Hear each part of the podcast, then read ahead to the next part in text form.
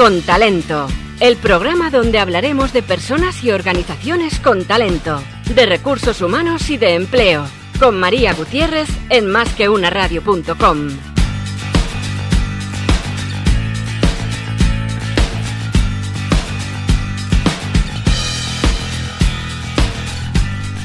Buenos días.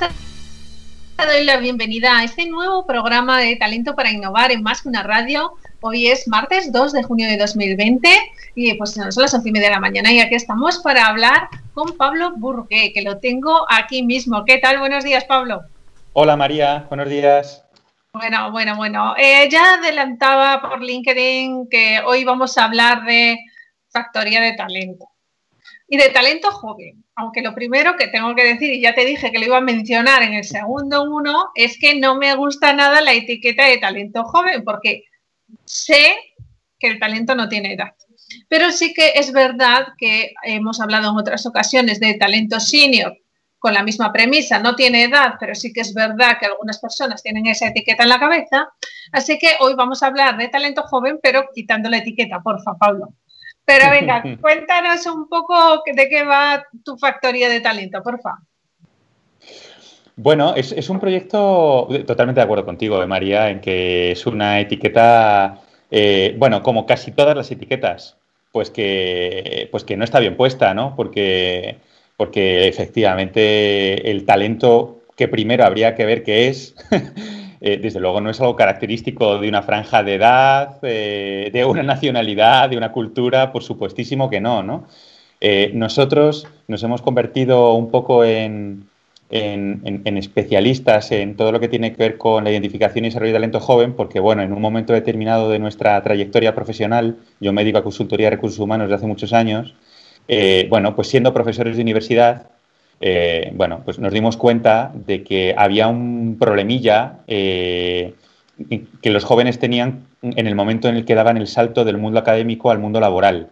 Necesitaban un poco de ayuda extra, pues porque, bueno, determinado tipo de, de, actitud, eh, competencia, pues que es muy valorada en contextos profesionales, pues en los contextos académicos no se trabajan tanto. Entonces, bueno, nosotros descubrimos eso en un momento determinado, ese gap esa brecha entre el mundo académico y el mundo laboral y entonces nos dedicamos a poner en marcha un proyecto que es este de Factoría de Talento, pues que tiene un gran, objetivo que es identificar jóvenes que tienen este potencial y ayudarles a dar el salto al mundo laboral. Por eso hablamos de talento joven, porque es ahí donde nos hemos dirigido un poco, ¿no? Y a eso se dedica Factoría, a, a identificar a estos jóvenes, a conectarles, a impulsarles, a ayudarles a descubrir ese talento que tienen y ayudarles un poquito también a dar el salto al mundo laboral. Bueno, porque, o sea, realmente habéis puesto una solución a una cosa que vamos a decir que es más vieja que los caminos. Porque, o sea, yo me acuerdo de cuando salí de la universidad hace tropecientos mil años, bueno, no, sé, bueno, 18, no está mal, no está mal. Y, y, estaba como un pulpo en un garaje, o sea, es que no tenía ni idea de nada, o sea, más pava no podía estar, ¿sabes? No me enteraba de nada y pensaba que lo sabía todo. Entonces, eso que lleva pasando, al menos que yo sepa, 18 años, pero me, ya te digo que pienso que es un poco anciana ya la cuestión, eh, o sea, siguen siendo esos mismos pensamientos de que a la vez tienen muy pavo, o sea, muy despistados o despistadas y a la vez se, se piensa que lo saben todo o ha cambiado y ahora eh, las personas que salen de la universidad tienen otro enfoque? Bueno, eh, los jóvenes, yo creo que a diferencia de nuestra generación, María, tienen, tienen una situación, mm, mm, depende mucho de los perfiles académicos, pero tienen una situación eh, de mercado laboral, bueno, mm, pues quizás un punto más compleja todavía. Yo creo que muchos, tiene, muchos tienen dudas. y muchas tienen dudas simplemente porque, porque, bueno, pues porque no, no, saben muy bien en qué tipo de entornos profesionales pueden existir ofertas de empleo suficientemente interesantes para, ellos y ellas, ¿no? Eh, yo creo que hay cosas que tienen más claras de las que teníamos nosotros. Yo creo que hay cosas que tienen más claras, tienen, tienen más claro pues que no están dispuestos o dispuestas a trabajar en entornos en los cuales eh, pues no aprendan, eh, no se les valore, no, no, no, encuentren cosas que van más allá de lo estrictamente profesional, de las tareas que van a realizar o de las responsabilidades que van a tener, quieren más, quieren determinado tipo de entorno, lo tienen muy claro, eh, quieren determinado tipo de equilibrios entre vidas profesionales y personales. Yo creo que eso tienen más claro lo que teníamos nosotros, pero luego, por supuesto, en otras cuestiones están muy, muy, muy despistados, muy despistadas y luego están exactamente igual de condicionados que nosotros, María. Eh, eh, por, sus padres, por sus profesores, les indican con, con, la misma claridad que nos indicaban a nosotros, pues por dónde deberían ir si realmente quieren eh, ser felices, si realmente quieren eh, explotar su talento, exactamente igual. En eso están exactamente igual que hace 18 años. Mira, a mí en eso me hace una, una super gracia con esto, y ahora lo voy a decir en plan así de andar por casa, ¿vale? Eh, claro, mi hijo mayor tiene 16 años y pues los padres con los que suelo hablar, padres del INSTI y tal, pues claro, ya tienen hijos al menos de 16 años o mayores. Mm. Entonces ya tienen en mente esto de tienes que hacer el bachiller tal o el bachiller pascual, porque luego tienes que hacer la carrera tal, pero con un dogmatismo que tendrías que verlo, ¿no? Y yo, de manera muy impopular, que lo sepas, cuando digo esto soy absolutamente impopular, les digo, pero bueno, tan contento y contenta estás con lo que tú hiciste, tan feliz eres, tan genialmente te ha ido en la vida, que vas a acribillar a tu hijo, a tu hija con exactamente lo mismo. Es que, o sea, tú date cuenta de lo que estamos hablando. O sea, ahora todo el mundo se hace modelo, ¿no? De lo que tienen que hacer sus hijos, pero el modelo perfecto, que como se salgan una micra del caminito este, o sea, me estoy acordando ahora de un niño que lleva cinco años estudiando alemán porque tiene que ser ingeniero. ¿Quién dijo que podía ser ingeniero o tenías que saber alemán? Yo qué sé, pero ahí está el niño y ni, ni ganas de estudiar alemán. Entonces, ¿cómo ves tú que condiciona todo esto? Mm, condiciona muchísimo y, es un tema bastante delicado desde mi punto de vista. Eh, yo creo que hay padres, no solamente padres, eh, yo también creo que padres, profesores, eh, bueno, inclusive medios de comunicación en un momento determinado, pues que pueden generar un determinado tipo de medios de cuando digo medio de comunicación no digo el medio de comunicación, no digo mensajes que se ven permanentemente en los medios de comunicación, ¿no? que, ponen de manifiesto cuál es el camino correcto, porque yo lo seguí o al revés, o porque yo lo seguí y me fue mal. Y como me fue mal, entonces no quiero que te vaya mal a ti, ¿no? Yo no creo que los padres o los profesores en muchas ocasiones estén deseando mal a los hijos, todo lo contrario, desean lo mejor para ellos. Pero en gran medida lo que pretenden es que repliquen o no repliquen caminos que ellos siguieron, ¿no? Y eso es una cosa muy, muy, muy, muy, muy, muy preocupante porque, porque yo, yo personalmente, María, creo, me imagino que, que, tú también, por cosas que hemos conversado alguna vez, que todos tenemos un talento, todos tenemos un talento. Eh, la cuestión está en que en muchas ocasiones no somos capaces de descubrirlo y en algunas ocasiones sí que lo descubrimos, pero no nos animan a impulsarlo porque a lo mejor es un talento poco típico, y entonces, como es poco típico, pues no te vas a poder ganar la vida con él, a hijo mío, de esta manera vas a ser pobrecito toda la vida, etcétera, ¿no? Y, entonces, claro, eso es una cosa muy delicada porque en muchas ocasiones chicos y chicas, pues que son muy obedientes y a lo mejor pues son muy estudiosos, muy trabajadores, siguen caminos que no tienen que ver con lo que son sus talentos o lo que son sus propósitos y acaban, sí, alcanzando determinado tipo de, de, de trabajos, de, puestos, en los que pueden ganar mucho dinero, pero son infelices. Y entonces, pues menudo negocio, ¿no? Entonces, a mí me parece que este tema del que estamos hablando, María, sí que es grave, ¿no? yo no, no, dudo que los padres, los profesores, al final lo que pretenden es ayudar, ¿no? Echar una mano, ¿no? Pero, jolines, ojalá pudieran echar todas las manos en ayudar a, a los chicos, a las chicas, ya a esas edades de las que tú me estás hablando, ¿eh? A, a, inspirarles para decir, oye, busca, busca, experimenta, prueba. Si te apetece esto, eh, hazlo, a ver qué pasa, ¿no?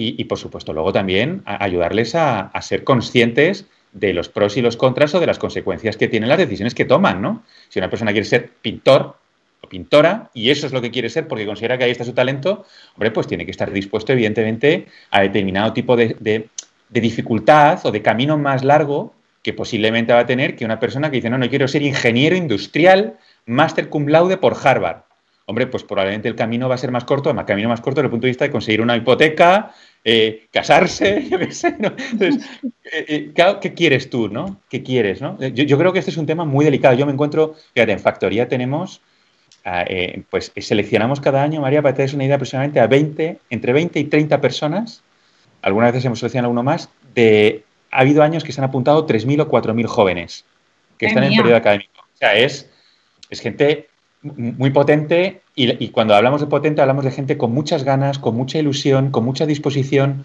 con mucho talento, en muchas ocasiones oculto. Y por eso les elegimos, porque les queremos ayudar a descubrirlo y ayudarles a brillar, ¿no? Bueno, este tipo de gente, que es gente muy buena, con mucho potencial, tiene este tipo de dificultades de las que estamos hablando ahora, ¿eh? Están muy encorsetados, están muy dirigidos, tienen muchas dudas y en muchas dudas, en muchos casos son dudas porque aun creyendo que saben qué es lo que quieren, como les llevan por otros caminos, dicen, jolín, yo tampoco me quiero llevar mal con ellos. Claro, claro. Es que es, que es una responsabilidad muy grande. Fíjate, no la responsabilidad sobre su propia vida, sino la responsabilidad emocional sobre lo que piensan con sus mayores. O sea, cualquier persona adolescente piensa, yo no puedo decepcionar a mis padres, sea lo que sea eso. ¿vale? Aunque esos padres con la buena intención de ayudar, yo sé que piensan que es como, si no te lavas los dientes, te vas a morir, ¿sabes? es como si no haces esto, ya, no va a haber posibilidad de reversión de, esa situación nunca jamás. Y, eso es un problema. Yo lo que detesto es que, volviendo hablando del, talento oculto y esa escurridiza definición, que todos tenemos una definición espontánea, pero luego eh, ponerla en común es muy, muy delicado, es el, ante esa dificultad, nos vamos a cosas que sí sabemos, como etiquetas como abogado, ingeniero, pintor o lo que sea, o cantante o lo que sea, ¿no? Entonces, en vez de ir al asunto de base, que es qué talento tienes, que se te da bien, que te encanta, que es tu pasión, y luego de ahí eso se puede convertir en 50.000 profesiones, porque son 50.000 de verdad.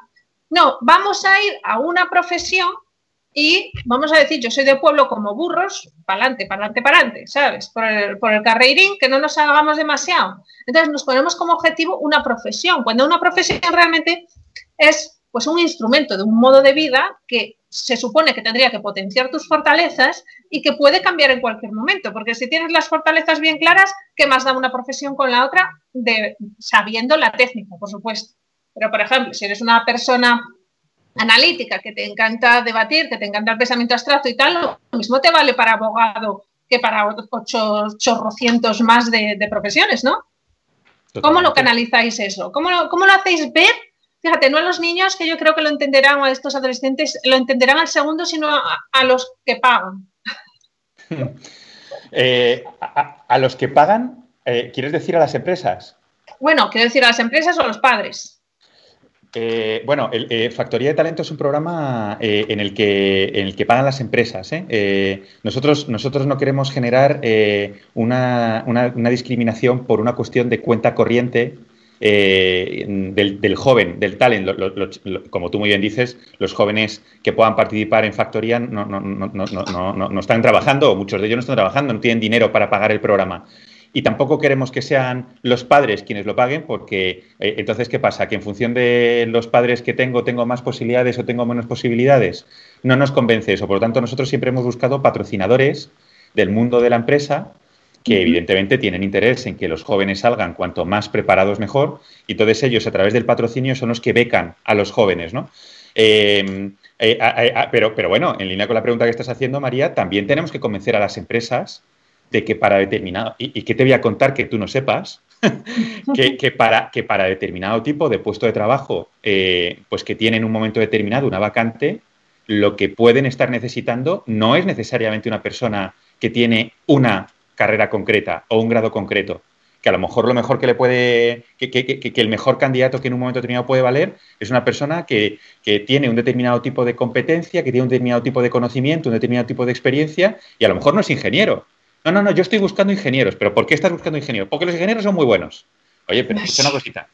Que sí, que, es, que son muy buenos, que hay, hay ingenieros muy buenos y hay ingenieros muy malos. Te diré yo. Malísimos.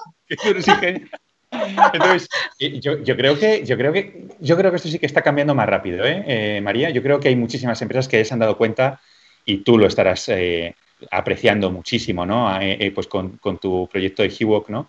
Que hay, cada vez más empresas que se dan cuenta de que el desempeño excelente en el desarrollo de una función no, no tiene que ver, tendrá algo que ver con la formación académica que uno ha recibido, pero tiene que ver con muchísimas más cosas, ¿no? Y que por lo tanto en un momento determinado descubrir que alguien a un candidato le apasiona eso que va a hacer, eso que le estás proponiendo que haga si le incorporas a tu empresa, pues que le apasione eso puede resultar mucho más importante en un momento determinado que que tenga un conocimiento técnico preciso vinculado a la tarea. Que a lo mejor eso se lo puedes dar después, pero que le apasione, que tenga una gran disposición eh, a aprender aquello que luego va a tener que hacer. Em, no sé, que le gusten las relaciones con las personas, porque es una cosa que va a tener que hacer también en ese trabajo. Pues, pues bueno, pues si le gusta mucho eso, a lo mejor no es tan, tan, tan de importante el hecho de que haya realizado tal o cual estudio, ¿no? Eh, yo creo que hay muchas más empresas metidas en esta dinámica, pero también hay que realizar mucha pedagogía con esto. ¿eh?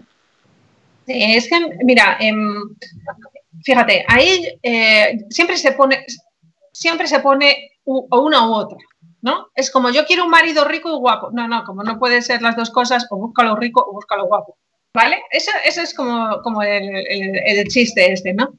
Eh, sin embargo, yo abogo porque se puede tener las dos cosas, se puede tener personas motivadas a personas tal y además competentes.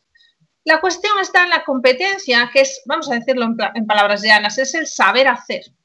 Y ese saber hacer se puede haber adquirido por muchísimas maneras. O sea, lo que no se puede hacer es un hilo que vaya seguido el si estudias una carrera sabes hacer esto. ¿Por qué no? No es verdad. Puedes haber estudiado una carrera y no tener ni, o sea, ni idea de hacer eso y puedes haber aprendido y haber desarrollado la capacidad para hacer tal cosa eh, de otras múltiples maneras. Entonces, cuando alguien se va a, meter en una carrera y una empresa, lo que cuando quieres, mm, vamos a decir, eh, suplir una necesidad, lo que busca es alguien que sepa hacer, no busca alguien con un título, tú buscas a alguien que sepa resolverte ese problema. Y eso es específicamente ser competente. ¿Y qué incluye? Pues unos conocimientos que lo puedes haber adquirido de múltiples maneras, una experiencia que lo puedes haber adquirido de múltiples maneras, unas habilidades, unas competencias soft que también te pueden venir de serie o haberlas adquirido y también un encaje en valores con lo que estás haciendo. Porque si no, tú puedes ser por ejemplo, puede ser una buenísima maquilladora o maquillador, pero no ser un buen o buena tanatomaquillador, porque no va de acuerdo con tus valores, por ejemplo, ¿no? Y sin embargo eres competente. Entonces al final tienes que juntar todo eso. Pero es que yo me resisto, y ahí te lo digo, eh, Pablo, a, al, es que o, rico o guapo, ¿sabes? Totalmente, totalmente. Y, mira, eh, escuchándote, María, hay una cosa que, yo creo que también em, creo que eh, creo que tenemos que reconocer también como, o, yo creo probablemente hay muchos jóvenes tendrían que reconocer como, como mea culpa, ¿no? Yo, yo creo que todas estas cosas que tú dices que, que te nutren, que te enriquecen, que te dan, digamos, un, un conocimiento, una experiencia mucho más global, mucho más integral que el que te dan los estudios que realizas, por ejemplo, dentro de tu etapa académica, de tu etapa universitaria o, tu etapa de FP, esos conocimientos, esas experiencias, uno los puede adquirir en esa etapa eh, porque el contexto universitario es extremadamente rico, es extremadamente rico, más allá de las aulas, quiero decir. Yo creo que en muchas ocasiones estas cosas que son tan importantes y que se pueden desarrollar tan bien y son tan importantes en el contexto profesional, pues bueno, pues pasan pues a lo mejor pues, pues por dedicarte, y eso es una cosa que vemos mucho en factoría, ¿no? Por dedicarte o dedicar una parte de tu tiempo a estar metido en una asociación de estudiantes, a, eh, ayudar a, un, a, irte a una cosa que se hace en el extranjero en verano que forma parte de un proyecto que tiene un profesor.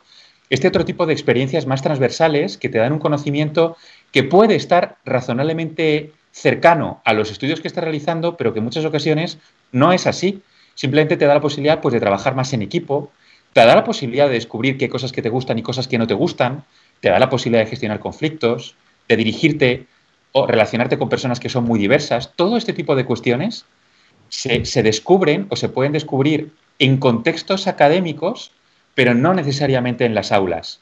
Y te preparan de una manera mucho más global para cuando, en un momento determinado, pues necesitas dar respuesta a roles profesionales que pueden ser efectivamente mucho más variopintos. Esto las empresas cada vez lo valoran más y cada vez lo buscan más y se pueden ver en los currículums. ¿Qué cosas hacen? No vamos a hablar de currículum, que a mí me espanta, ya lo sabes. Tengo una manía que no puedo con él. Pero vamos a. Ese tema que acaba de salir me parece muy, muy interesante y, voy a profundizar un poco más. ¿eh? Y para eso voy a utilizar mi experiencia profesional. No me pongo como ejemplo para nada, pero simplemente para ilustrar lo que, lo que quiero poner. Em, a mí la, ingeniería, la verdad, me aburrió muchísimo, ¿vale? Pero independientemente de eso, lo que yo no entendía es porque si ya era adulta, ya tenía más de 18 años, tenía que seguir durante seis años más, que duraban las ingenierías hace 20 años, 20 y pico, cuando yo entré, tenía que seguir en una burbuja sin poder vivir hasta que tuviese 24 años y supuestamente me dieran el título no me, no me entraba en la cabeza. O sea, digo, pero si ya soy adulta, se supone que puedo empezar a vivir, entiéndelo en sentido amplio.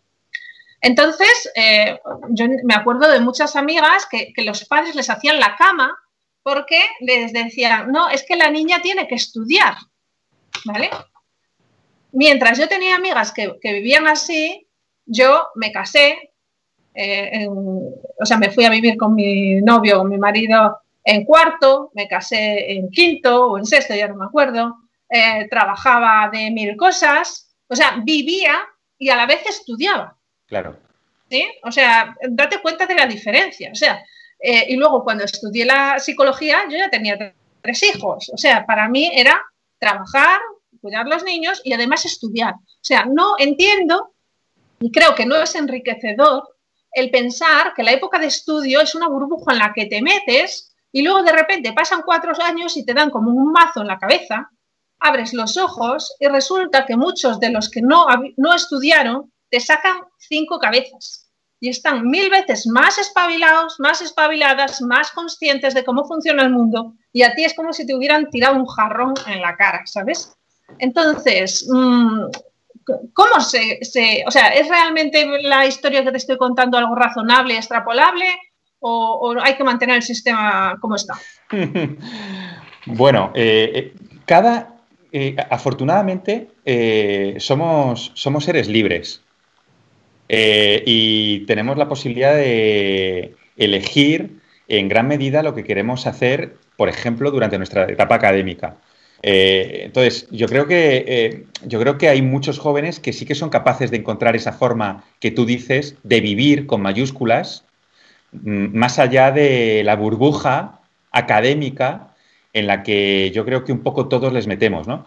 María, hoy en día, quien no hace un doble grado, o sea, eh, es que... Es un panoli, ¿no? Es un panoli. Entonces, claro, es que eh, a mí me cuentan los chicos y las chicas de factoría eh, la cantidad de horas que han de dedicarle a ir a clase, a estudiar, a hacer trabajos, etcétera, que es que realmente el asunto es realmente complicado como para hacer otras cosas. ¿Puedes buscarte la vida? Sí.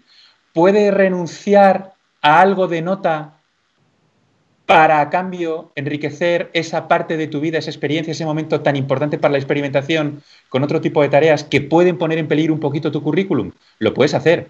Lo puedes hacer, tienes que asumir las consecuencias. Claro, hay gente, hay empresas que te siguen eh, seleccionando en función de la nota que has sacado en la carrera. ¿Qué, le vamos a hacer, oye? Bueno, pues eh, para eso yo trabajo todo el día para quitar eso. Porque date cuenta, o sea, si tienes que obligar a unas personas a estar cinco años para en vez de tener un siete, tener un nueve y medio, a una costa vital brutal, y encima luego cuando los contratas tienen un currículum, como tú dices, genial, pero no tienen un, eh, una madurez. Eso es. ¿Vale? Entonces, vale, ya sé que está factoría de talento para darles esa madurez, pero, pero eso vosotros lo hacéis con 20, no con los millones que salen en todo el mundo. Ya, no, eh, tiene, tienes toda la razón. Eh, tienes toda la razón, María. Y, bueno, eh, la cuestión es, el, sistema va a poder cambiar hasta el punto de que, de que los jóvenes encuentren en el sistema esa posibilidad para, para vivir con mayúsculas? pues no lo sé. Eh, no lo sé, yo, yo en ese sentido no, sé si soy optimista o pesimista. Eh, a ver, eh, hoy en día yo creo que también los propios modelos educativos han evolucionado mucho desde el punto de, con respecto de los que eran cuando estábamos nosotros, ¿no? Y yo creo que ponen mucha más atención a este tipo de cuestiones asociadas al conocimiento de uno mismo, al desarrollo personal mucho más allá del desarrollo académico, pues, pues mucho más relevancia que, que la que se daba en nuestra época, ¿no? Pero sin duda el foco sigue estando en, lo académico, en lo académico, en, aprender el conocimiento y en sacar un determinado tipo de nota acreditando que se sabe o no se sabe ese conocimiento. Yo creo que, los jóvenes tienen que encontrar la forma de liberarse un poco de ese corsé y buscar en esta etapa tan rica desde el punto de vista de la experimentación, porque María, tú y yo lo sabemos, ¿no? Antes de esta etapa, de los 18 a los 24, 26, has podido experimentar poco, pues porque no tienes la madurez suficiente y porque también tienes un nivel de dependencia muy grande, ¿no? De tus padres, etcétera. Y cuando pasas un determinado tipo de estadio, eh, empiezas a volver a ser un poco dependiente de otro tipo de cuestiones, de la hipoteca, de, los hijos si tienes hijos, de otro tipo de requisitos que, que, la sociedad en la que nos movemos pues te pide, ¿no? Entonces, la etapa universitaria, la etapa, la etapa, la última etapa más de formación, si es que podemos considerar que hay una etapa como, como todavía intensísima en formación, como puede ser la etapa universitaria de FP, es una etapa muy rica a nivel de experimentación.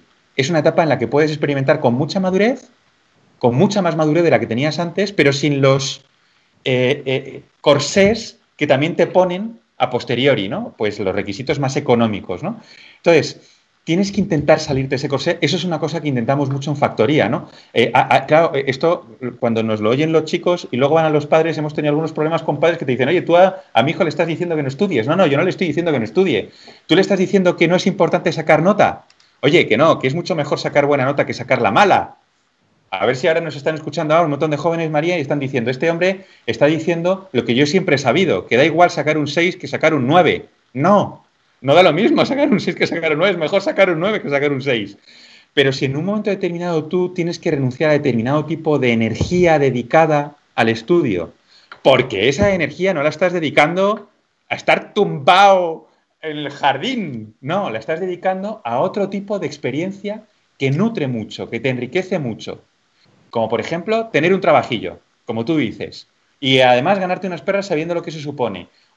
Yo creo que eso es una cosa muy sana, muy positiva, que después va a ser una inversión eh, muy, muy, muy interesante en tu vida, ¿no? Mm, pero claro, mm, cuando nuestros niños y nuestros adolescentes están tremendamente dirigidos ¿eh? en lo que tienen que hacer, en lo que tienen que pues claro, pedirle al joven entre 18 y 22, 24 que dé ese salto por sí mismo, pues bueno, pues en muchas ocasiones no es nada fácil, porque te implica exponerte eso, ¿no? A, resistencias muy grandes en casa, bueno, o te, expone a bajar la nota. Y maldita la gracia que nos hace cuando nos han dicho que la nota es tan importante, ¿no? Pues sí, pero, pero es que, o sea, siempre hay que tener en cuenta el coste de oportunidad. Yo tengo un mantra que es siempre hay tiempo para todo. Pero ese siempre hay tiempo para todo no significa que sea para todo, para todo, sino siempre hay tiempo para lo importante. Entonces, las personas debemos de tener muy claros qué es lo importante y llenar toda nuestra vida de cosas importantes. O sea, que todo nuestro tiempo esté lleno de cosas importantes, que cada minuto seas capaz de plantearte, ¿es lo mejor que podría estar haciendo en este minuto? Si tu respuesta es sí o cercana al sí, tira para adelante. Si es, mira, no, podría hacer otra cosa mejor, pues deja de hacer eso inmediatamente y pasa a, otra cosa. Pero este, este, vamos a decir, esta manera que todos hemos, de verdad, todos hemos dado por sentado que es la adecuada, de que la vida son etapas en las que tienes que dedicar todo tu tiempo a eso, porque claro, estás, eh, o sea, cuando piensas así, te cuenta Pablo, que primero dedicas toda tu vida a la carrera y luego dedicas toda tu vida al trabajo y luego dedicas toda tu vida a... vas como por tramos y siempre te falta algo en algún tramo, porque estás dedicando toda tu esfuerzo a una dimensión solamente del espectro vital, vamos a ver, la palabra que me acaba de Entonces, bueno, eh, este, yo creo que en este programa eh, algún padre o madre nos habrá dicho que vosotros, que sabéis, yo quiero a mi hijo ingeniero aeronáutico con un 10 para que se vaya a trabajar a Siemens y gane un pastizal toda la vida, lo cual, estupendo pero también hay otros que pueden plantearse un poco de que hay otra manera de enfocar el éxito. Sí, yo, yo estoy prácticamente convencido, María, de que el 99,9% de los padres eh, quieren que sus hijos sean felices. Eh, ingenieros aeronáuticos o pintores de barrio, quieren que sus hijos sean felices. ¿Hay algún padre o madre un poco rara o raro que he podido conocer en algún momento que yo creo que si su hijo es feliz pero no es ingeniero aeronáutico, pues no está contento? Pero, no, no hay tantos. Eh, conozco más casos, María, de lo contrario. Casos de, padres, madres, que estamos focalizando mucho en padres, madres, y, ojo a los profesores, ¿eh? Ojo a los profesores que, los, que los chavales y, las chavalas tienen a, lo largo de su trayectoria académica. Hay, hay, padres más que, que, dicen, no, no, no, tal, derecho, derecho, fíjate, tu padre, tu abuelo, tu bisabuelo, derecho, abogados, tal cual, no sé, no sé cuánto, eh, tú vas a ser feliz si sigues la saga, tal y cual, ¿no? Y luego resulta que el chaval le sale rana eh, es ingeniero medioambiental que se dedica a tal, es feliz de la vida, el chico o la chica, ¿vale? Y entonces el padre o la madre en conversación familiar dice, pero si es lo que yo le decía siempre. Ya le decía yo que él tenía que... Entonces, esto es, esto es mucho más habitual que el padre que no es feliz por el hecho de que su hijo no ha terminado haciendo lo que él quería. Eh, el, padre al final lo que es posible que ocurra es que se eche, eh, se ponga las flores, ¿no? Dice, yo es que le ayudé siempre a perseguir su camino, ¿no? Es, es, es fabuloso, creo que es fantástico el, el, ejemplo que en un momento determinado dan muchos jóvenes a, sus, a, sus, a sus mayores, digamos, ¿no? A sus seniors, ¿no? Pues cuando, cuando les dan, cuando, les descubren, porque son espejos ¿eh? para nosotros. Eh, yo tengo un hijo de 14 y ya es espejo para mí, ¿no? En, muchísimas cuestiones, ¿no? Y, los, y, los, y los jóvenes y las jóvenes de factoría, ni te cuento, ¿no? Lo que te obligan a estar en forma, ¿no? Y lo que te retan a decir, oye, vamos a ver una cosa, si tú me estás diciendo a mí que es importante que me mire en el espejo y que me dé cuenta si estoy gris o si tengo color, ¿por qué diablos no lo haces tú mismo? ¿Por qué no lo haces tú mismo? ¿no? Entonces, eh, yo creo que el, mensaje que muchos jóvenes nos trasladan cuando son capaces de salirse del corsé, descubrir su propósito, descubrir su talento y animarse a hacerlo brillar, la lección que nos dan a nosotros, que probablemente en muchas ocasiones todavía generaciones anteriores, pues ya nos hemos metido en una dinámica de decir, bueno, yo tengo mi trabajo, gano un buen dinero, con él pago la hipoteca, pago las vacaciones, no estoy muy de color cuando me miro en el espejo, la verdad es que no estoy gris de, pero qué leche, ¿no? Ya, pues, pues la lección que nos dan ahí, en ese sentido, en muchas ocasiones, los jóvenes que sí que están dispuestos a romper esa dinámica, eh, es fantástica, es fantástica, ¿no? Y, bueno, yo creo que, ojo, ¿eh? tú también lo habrás vivido esto, María, yo creo que hay muchos de estos jóvenes que dan mucho miedo en las organizaciones empresariales, ¿no? Porque las obligan a, cambiar, a evolucionar, a estar finas. Absolutamente, fíjate, son los que son los líderes, porque tú me estabas hablando de dentro de la familia toman el liderazgo y, e influyen en sus padres. ¿no? Eh, dentro de las organizaciones lo mismo. Ahora luego está si esa influencia es bien recibida o mal recibida, vamos a decir. ¿Vale?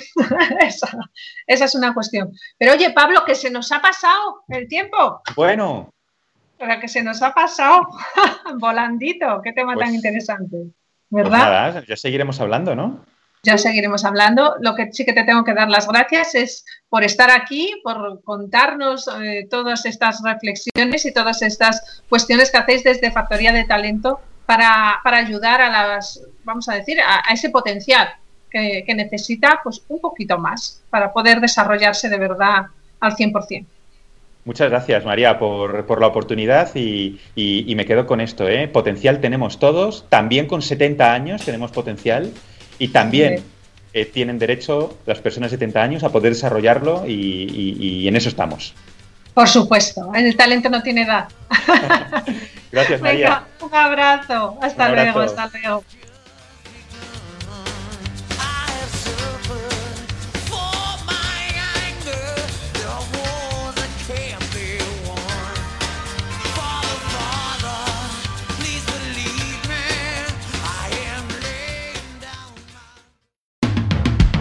Con Talento, el programa donde hablaremos de personas y organizaciones con talento, de recursos humanos y de empleo, con María Gutiérrez en másqueunaradio.com.